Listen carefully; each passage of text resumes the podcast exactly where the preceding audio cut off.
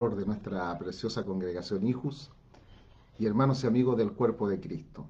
Muy bienvenidos a un nuevo contacto de las Escrituras, dicen. Es un tiempo para que juntos podamos estudiar, podamos escudriñar la eterna y todopoderosa palabra de nuestro Dios. Estamos en una serie titulada Tiempos proféticos a través del libro de Apocalipsis. Estamos en los capítulos 2 y 3, exactamente en el capítulo 3, en el mensaje a las siete iglesias del Asia Menor, de esta provincia romana, de hace dos mil años atrás. Y en el día de ayer, en el último programa, vimos la primera parte del mensaje a la iglesia de Filadelfia. Es la sexta iglesia de estas siete que se revelan acá en Apocalipsis 2 y 3, que reciben la palabra del Señor a través del escrito que nuestro Dios le pidió al apóstol Juan que hiciese bajo la guía del Espíritu Santo para enviarla a las estrellas, los ángeles de cada una de estas siete iglesias que son eh, los pastores padres, los pastores principales de cada congregación. Ayer ya avanzamos en lo que Dios nos habla a través de algunos versículos del 7 al 13 de Apocalipsis capítulo 3 en el mensaje a la iglesia de Filadelfia. Hoy vamos a continuar en los versículos que nos quedan y si Dios lo permite, esta segunda parte será la final de este mensaje a la iglesia de Filadelfia y la próxima semana ya nos corresponde el mensaje a la última iglesia, que es la iglesia de la Odisea. Hay mucha verdad que recibir para vivir conforme a la voluntad y para la gloria del Señor, como iglesia de Cristo y cada uno de nosotros como sus hijos, como sus siervos, a través de estos mensajes a las iglesias del Asia Menor de aquel entonces y por supuesto a través de todo el mensaje que el Señor nos entrega en su eterna y todopoderosa palabra. Así que mis amados hermanos, bienvenidos, amigos en el Señor, bienvenidos Seguimos con nuestra serie Tiempos Proféticos a través del libro de Apocalipsis, capítulo 3, versos 7 al 13. Estamos analizando bajo la iluminación del Espíritu Santo en el nombre de Jesús para recibir alimentación, nutrición espiritual, guía del Señor, edificación, desarrollo, crecimiento, avance y ser empoderados, ser ungidos por la eterna y todopoderosa palabra de nuestro Dios. Quedamos en el día de ayer cuando el Señor le dice a su iglesia de la ciudad de Filadelfia que aunque tiene poca fuerza, que habla de que es una iglesia, eh, da a entender que podría ser de no gran multitud, no de miles y de miles, y también su realidad eh, económica es modesta, diferente a la iglesia de la Odisea, que es el mensaje que vamos a estudiar la próxima semana con la ayuda del Señor, una iglesia que es rica a los ojos humanos, pero pobre ante los ojos del Señor. La iglesia de Filadelfia dijimos que esta ciudad estaba sentada en un territorio sobre una capa tectónica que sufría constantemente terremotos. Hubo un terremoto en el año 180 y tanto antes de Cristo que destruyó a esta ciudad, luego Tiberios, un gobernador romano, la levantó y luego nos encontramos en el tiempo que la iglesia que está aquí en esta ciudad de Filadelfia recibe el mensaje del Señor a través del apóstol Juan, de escrito, esa carta que Dios le pide que bajo la inspiración de su Santo Espíritu le pueda entregar al ángel, a la estrella, al, al pastor padre de la congregación de Filadelfia. Entonces, cuando hay mucha situación, por un lado, de persecución, por el otro, de catástrofes naturales como terremotos, la economía de ese territorio eh, se afecta. Vamos a encontrar que en los mensajes a las siete iglesias, cada iglesia está en un territorio especial, único, con vivencias también que la hacen diferente una congregación de otra. Lo que sucede hoy en, el planeta Tierra de cada una de las congregaciones del Señor. Hay congregaciones como nosotros, la iglesia chilena, que estamos con paz, con libertad para anunciar el Evangelio, muy diferente a hermanos nuestros, iglesias del Señor que están en países comunistas, en países islamistas, donde es prohibido el Evangelio, donde ellos tienen que juntarse, congregarse, escondidos bajo tierra, en cuevas, en, hogares, en sitios donde no puedan ser hallados por, por la policía de esas naciones, porque van a cárcel y van a muerte. Entonces la realidad de las congregaciones es diversa. Lo que vemos acá en las siete iglesias del Asia Menor, de Apocalipsis 2 y 3. Así hoy también. Por lo tanto, esto nos hace comprender de que no todos tenemos las mismas realidades congregacionales. Tenemos que orar por nuestros hermanos que están levantando el nombre del Señor Jesucristo en los países donde el Evangelio es atacado, la iglesia es perseguida, es encarcelada. Están ahí nuestros hermanos entregando su vida como mártires por amor del Señor, por amor del Evangelio, por amor a las almas de sus territorios. Y eso sucede en esos países y, Dios no pone más carga de la que se puede llevar, dice la Biblia, y ellos están capacitados para vivir en ese entorno de persecución o de situaciones de sus naciones, de sus territorios, y Dios es con ellos, Dios los usa. Sabemos por la escritura que cada mártir que, se entrega eh, en, la, en la muerte, por decirlo así, viene una cosecha incontable de almas salvadas a través de ese testimonio, de ese hombre, esa mujer, de esa familia que es mártir por amor al Evangelio. Y nosotros, reitero, tenemos en nuestro país una tranquilidad y eso tenemos que aprovecharla. No tenemos que ser conformistas, eh, ser perezosos en, la obra de Dios, sino que tenemos que estar ahí intercediendo, accionando con amor, con pasión por nuestro Señor y por amor a las almas, para que puedan conocer al verdadero Dios y la vida eterna. Así que esta es la realidad de las iglesias. La iglesia de Filadelfia es una iglesia que vive eh, en un territorio donde le cuesta levantarse a la ciudad, donde hay terremotos continuamente. Eso trae que también puedan haber tsunamis, maremotos. Ellos están acostumbrados a que si hay un terremoto muy grave tienen que salir hacia los cerros hay toda una situación que nosotros como país, eh, hablo de Chile, nuestra nación, sísmico, uno de los países más eh, sísmicos, terremoteados, decimos acá en el lenguaje popular, del mundo, nuestro querido Chile, entendemos de estas realidades de los terremotos.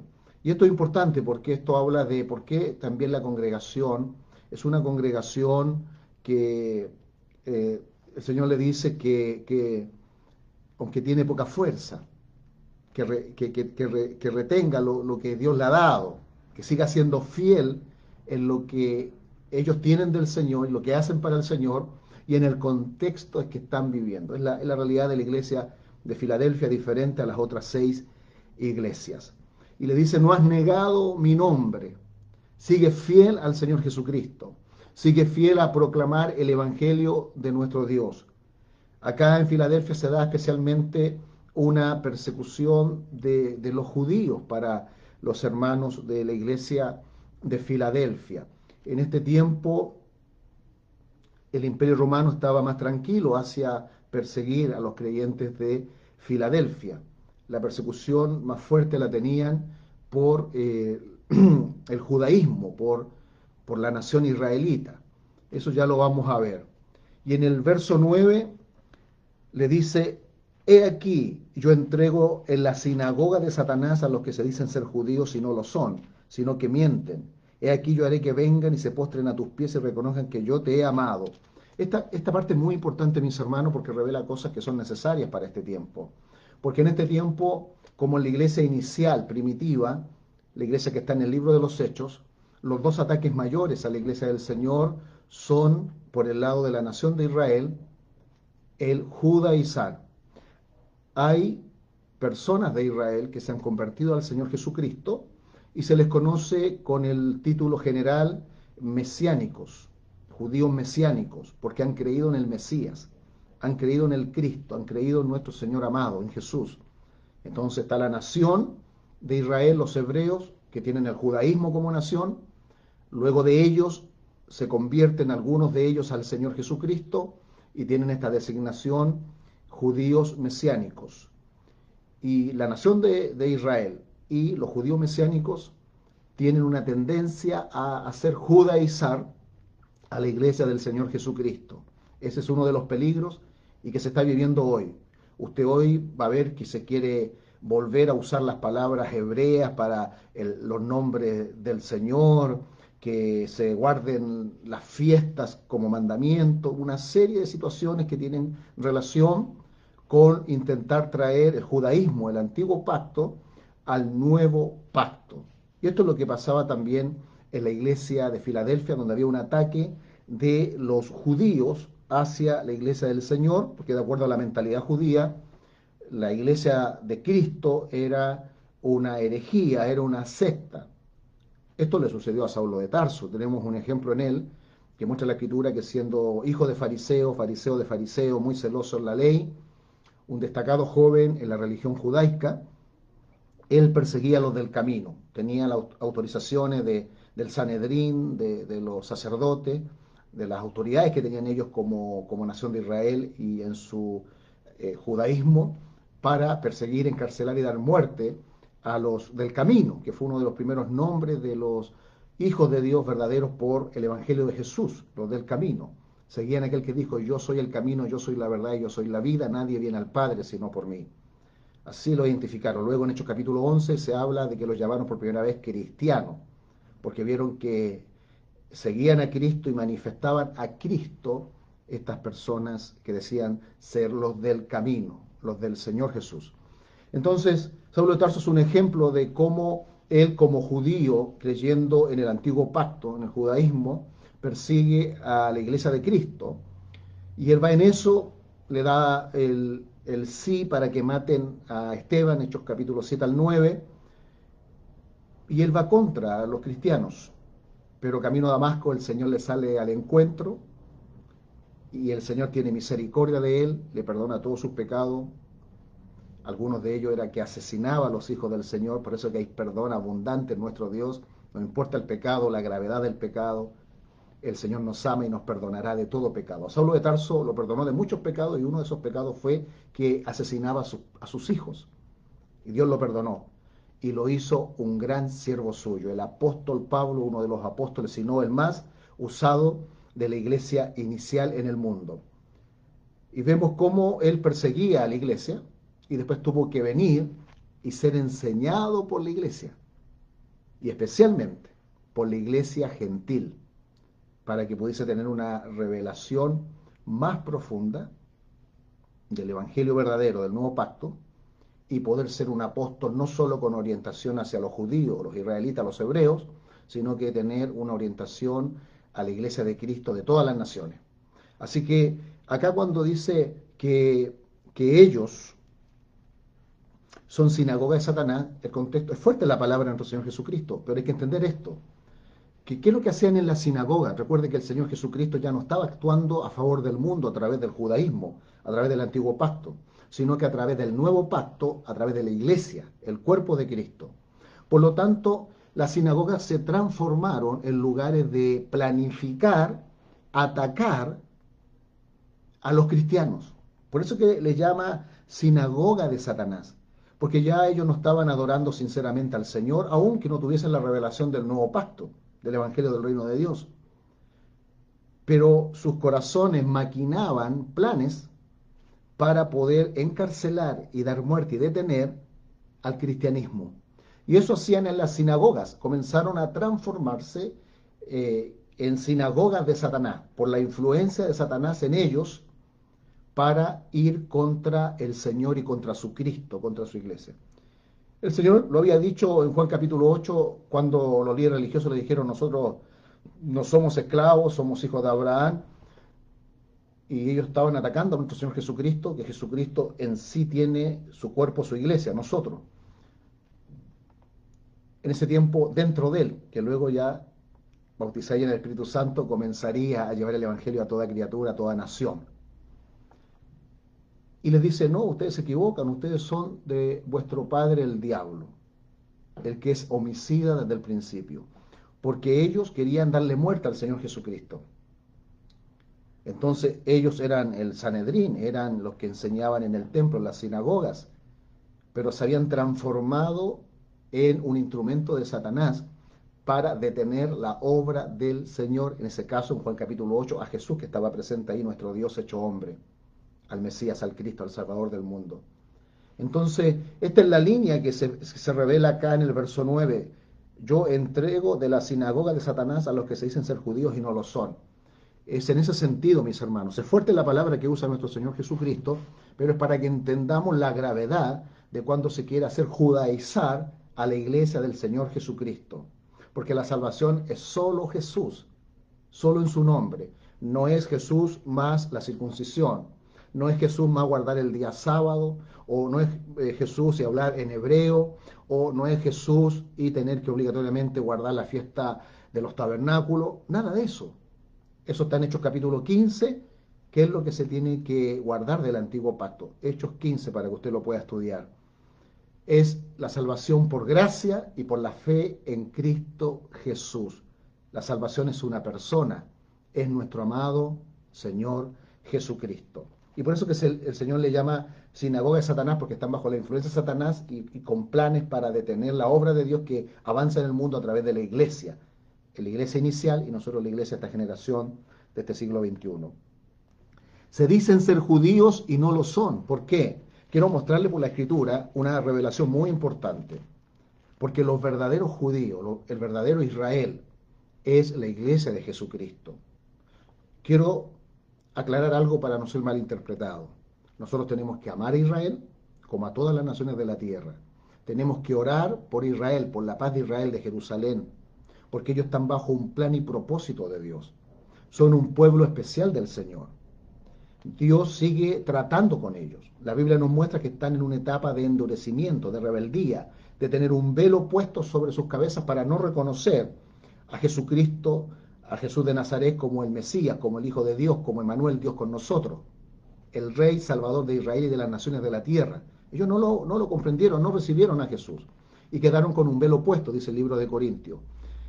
Y ellos están en esta etapa de endurecimiento como nación, Israel, hasta cuando el Señor venga con su iglesia al final de la gran tribulación. Y allí viene la restauración de la nación de Israel al Señor y a esos planes hermosos que Dios tiene con la nación de Israel. Pero yendo a la profundidad de la palabra de Dios, que nos permite analizar este versículo número 9, los que se dicen ser judíos y no lo son, porque en lo espiritual, los verdaderos judíos, los verdaderos israelitas, es la iglesia de Cristo. Se lo voy a mostrar por las escrituras. Tenga en su corazón lo siguiente. Israel significa príncipe de Dios y Judá significa alabanza al Señor. En el significado original de estos nombres, quien hoy es el príncipe de Dios y lo será por la eternidad, y es que le trae alabanza a Dios en la tierra, es la iglesia de Jesucristo. Dios está actuando en la tierra por su iglesia, que es su habitación, que es su cuerpo, que es su ejército, que somos sus ministros en la tierra. Dios está en nosotros y a través de nosotros se manifiesta y actúa en la tierra su iglesia.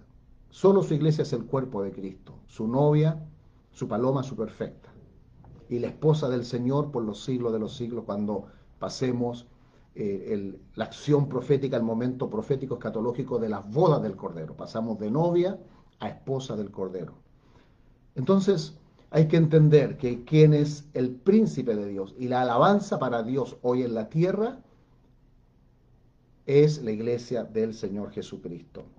Quiero que me acompañen a Romanos capítulo 2, verso 28 y 29, porque aquí hay una revelación muy poderosa pues no es judío el que lo es exteriormente, ni es la circuncisión la que se hace exteriormente en la carne, sino que es judío el que lo es en el interior, y la circuncisión es la del corazón, en espíritu, no en letra, la alabanza del cual no viene de los hombres, sino de Dios.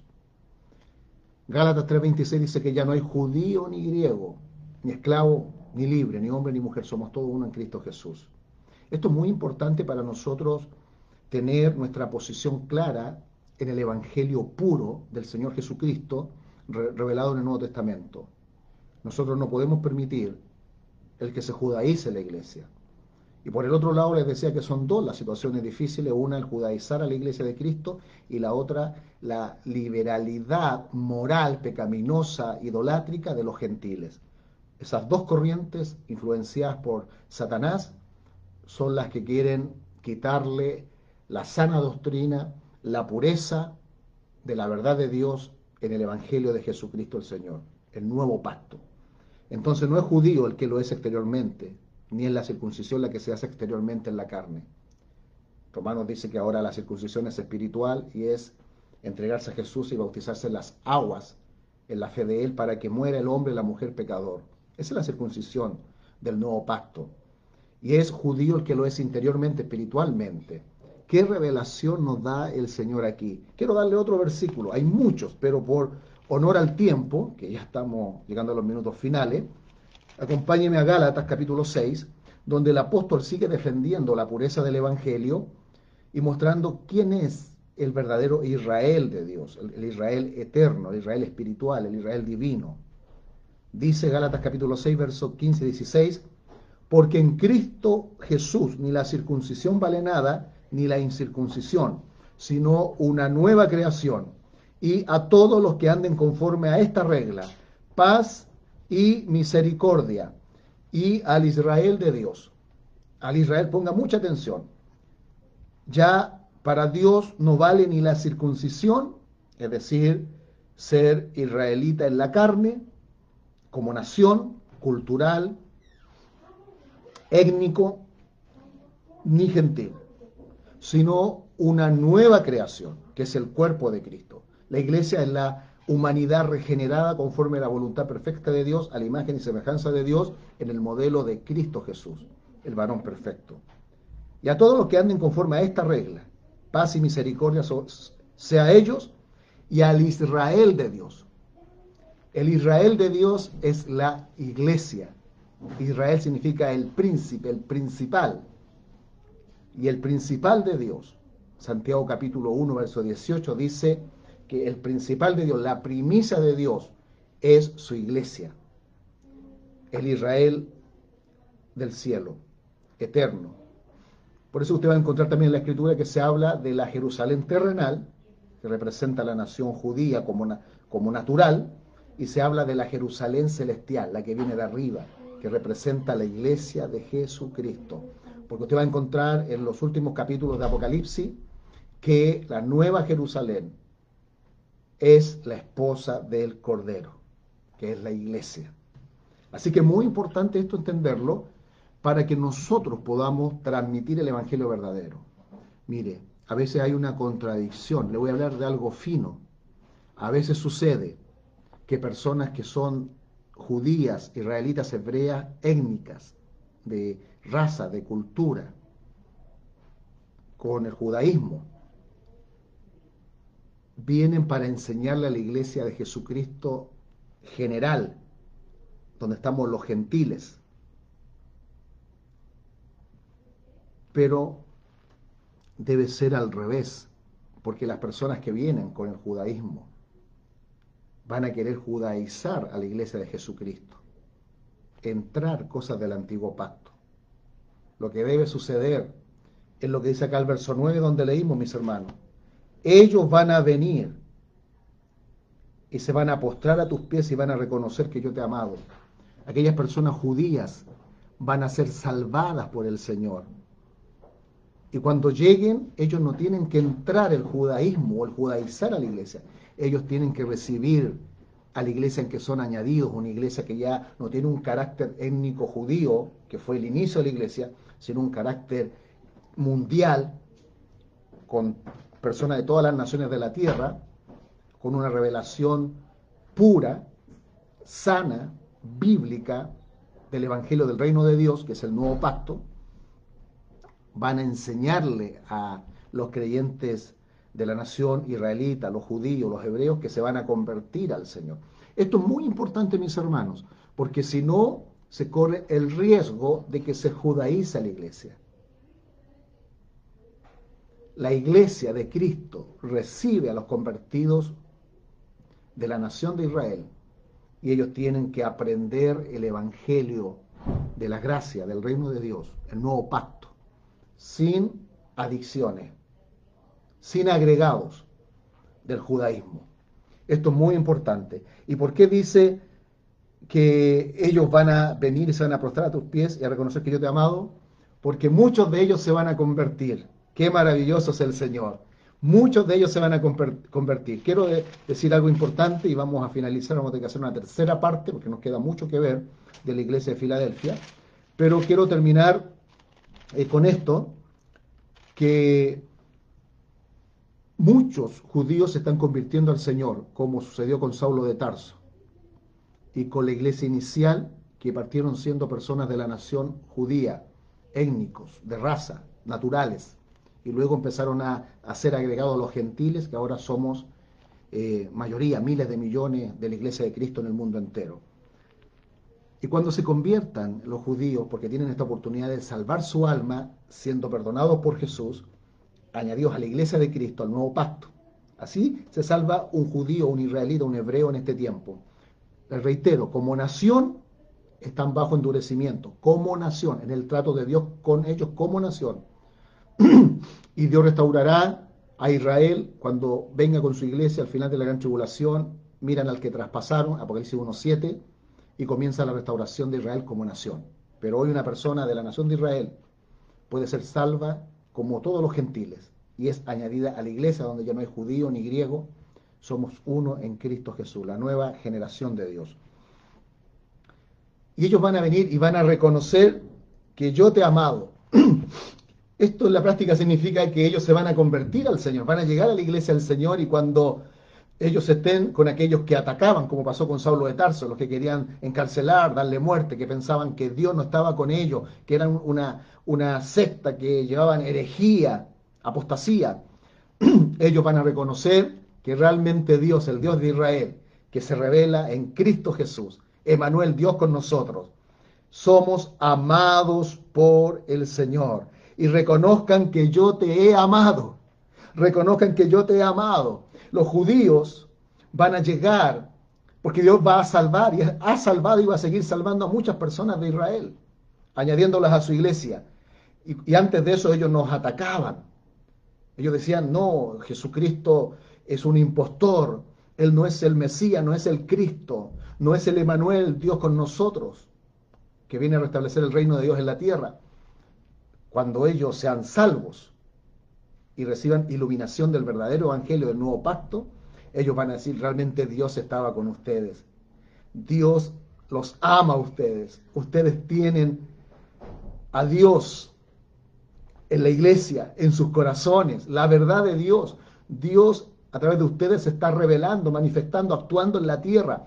Van a tener que reconocer, como dice acá el verso 9, y reconozcan que yo te he amado. Hermanos míos, quiero terminar con con una muestra de lo que dice el verso 9 de Apocalipsis capítulo 3, cuando se le habla a su iglesia de Filadelfia, acá en Hechos capítulo 6, porque vemos algo extraordinario, cómo se pueden convertir personas de Israel y aún líderes religiosos de alto nivel, sacerdotes del Sanedrín, a nuestro Señor Jesucristo.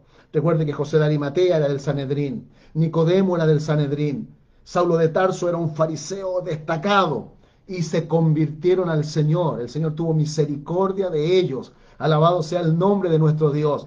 Quiero mostrarle que cuando la iglesia en Hechos capítulo 6 se está organizando bajo la guía del Señor para funcionar cada día mejor bajo el diseño divino, esto trae una gran bendición. Y el verso 7 dice, y crecía la palabra del Señor y el número de los discípulos aumentaba grandemente en Jerusalén. Note, en Jerusalén. Esto significa que de estos hombres y mujeres, jóvenes señoritas, de estas personas que se estaban convirtiendo, sino todo, la gran mayoría eran judíos, eran israelitas, eran hebreos étnicos de nación.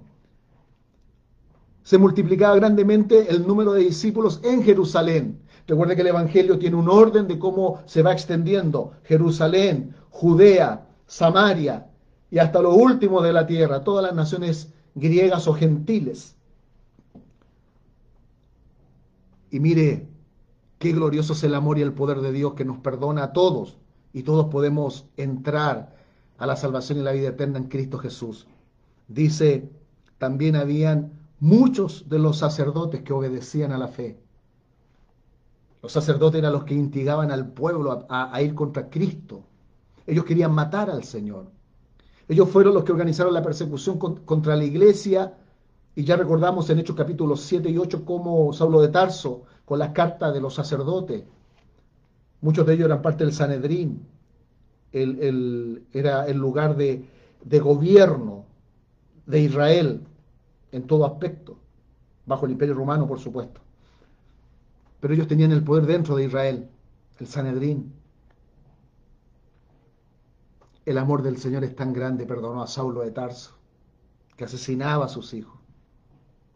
Y aquí el Señor perdonando y salvando a los sacerdotes, aquellos que eran usados antes por el enemigo para querer matar a Cristo, para detener a la iglesia acá cuando estamos ya en la iglesia inicial o primitiva.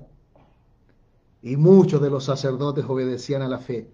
Y piensa usted, mi hermano, ¿qué dirían estos sacerdotes cuando venían a la iglesia y se convertían al Señor y, y entendían el nuevo pacto? Que Dios ya no estaba actuando por el antiguo pacto, sino que por un nuevo pacto.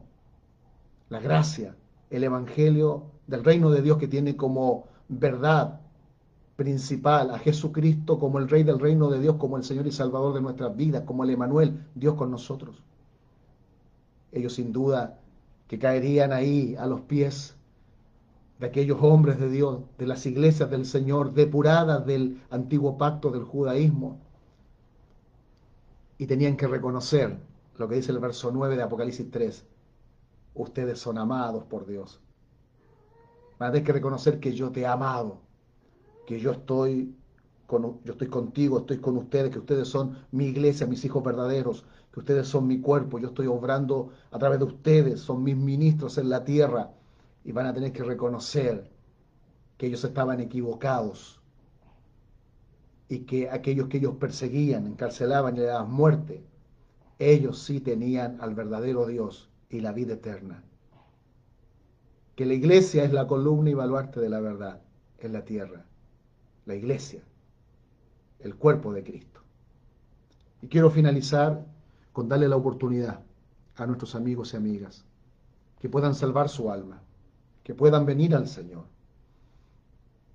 Esta salvación es tan grande.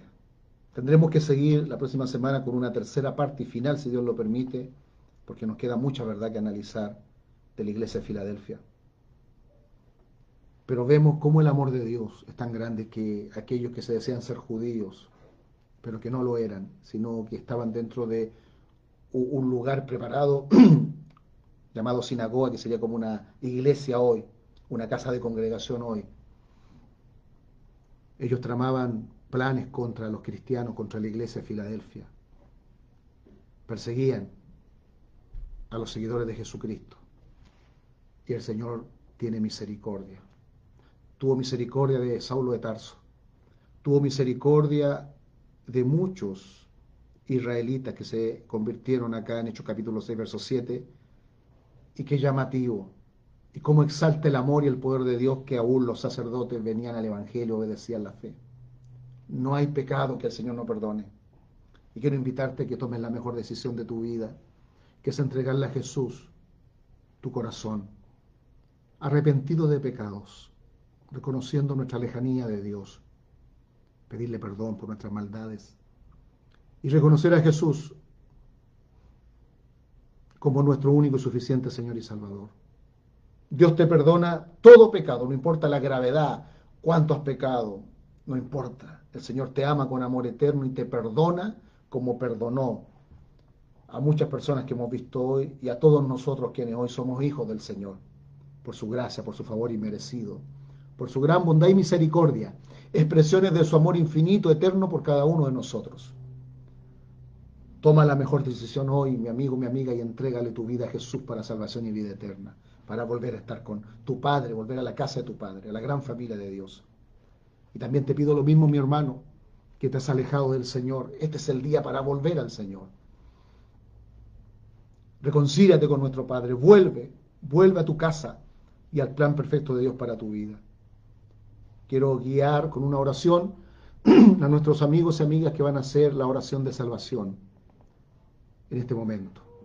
Repita después de mí, Padre eterno, he recibido tu palabra, he oído tu evangelio y te pido perdón por mis pecados. Me entrego a ti, Señor. Perdona mis maldades. Perdona mi lejanía de ti, Padre. Jesús, límpiame en tu sangre. Perdona todos mis pecados. Yo necesito la salvación. Te necesito, Jesús. Necesito una nueva vida. Necesito y quiero la vida eterna. Señor, te reconozco como mi Salvador y mi Dios eterno. Me declaro tuyo, ahora y por la eternidad, en tu nombre, en el nombre de Jesús. Amén. Mi hermano, ore para reconciliarse con nuestro Padre. Vuelva al Señor, vuelva al Señor, salve su alma. Usted que conoció al Señor, vuelva al Señor. Tu Padre Dios te está esperando con brazos abiertos y con gran bendición para tu vida. Solo en Él está la vida eterna. Y quiero orar, mi Dios, para que todo lo que pueda impedir que nuestros amigos y hermanos te sigan con fidelidad, creciendo, sirviendo, con la vida nueva y abundante que tenemos en ti, mostrando tu verdad, tu gloria a quienes nos rodean, sea anulado toda maldición generacional, toda influencia del pecado personal, fuera en el nombre del Señor Jesucristo. Son libres para ti, libres para tus propósitos, Señor. Y oro por ellos y por todos nuestros hermanos y amigos que necesitan un milagro en sus cuerpos. Por tus heridas fuimos curados, por tus llagas fuimos sanados. Y declaro sanidad para toda enfermedad, espíritu de enfermedad fuera en el nombre de Jesús. Declaro, Señor, que tú sanas los corazones que han estado afectados Señor, ahí las emociones, los sentimientos, los pensamientos, enfermedades internas, fuera en el nombre del Señor Jesucristo. Declaro libertad para nuestros hermanos y amigos.